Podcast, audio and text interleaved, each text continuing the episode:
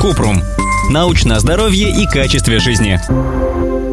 Суперфуды. Есть ли смысл? Суперфуды – продукты растительного происхождения с якобы высокой концентрацией полезных элементов. Суперфудами считают семена чиа, зеленую гречку, ягоды годжи и асаи, спирулину, семена льна, пророщенную пшеницу. В список может входить любой продукт с большим количеством витаминов и минералов. Маркетологам остается поднять цену, и суперфуд готов. Но будет ли он суперфудом на самом деле? Давайте разбираться. Суперфудов нет. На самом деле, научных критериев для признания продукта суперпищей нет. Поэтому все оценки и рейтинги субъективны. Обещание детокса, вывода токсинов, омоложения и оздоровления – это маркетинговый ход. Суперфудов, которые могут заменить половину рациона или сделать здоровым без усилий, не существует. Кроме того, не существует официального определения термина суперфуд, от Управления по санитарному надзору за качеством пищевых продуктов и медикаментов США.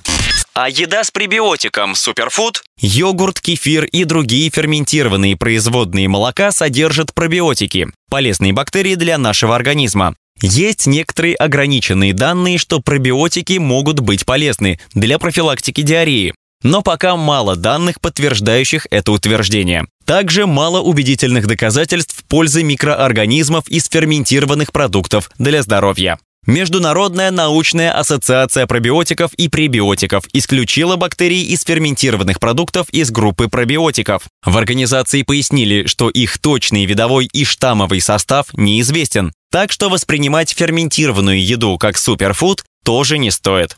Существует много типов пробиотиков, которые могут по-разному воздействовать на организм, и мало что известно о том, какие из них лучше. Можно найти определенный тип пробиотиков, помогающих с одной проблемой. Также существует огромная разница между пробиотиками фармацевтического качества, которые показывают многообещающие результаты в клинических испытаниях, и йогуртами и добавками, продаваемыми в магазинах. Что делать с суперфудами? Главное соблюдать чувство меры. Ягодами, водорослями, семечками или семенами можно разнообразить свой рацион, если нет аллергии и других противопоказаний, но это не панацея. Сон, физическая активность и разнообразное питание обеспечат хорошее самочувствие быстрее, чем разрекламированные семечки, йогурты и ягоды. Например, ягоды и семечки присутствуют в рекомендациях, но чудес не делают. Ссылки на источники в описании к подкасту. Подписывайтесь на подкаст Купрум, ставьте звездочки и оставляйте комментарии. До встречи!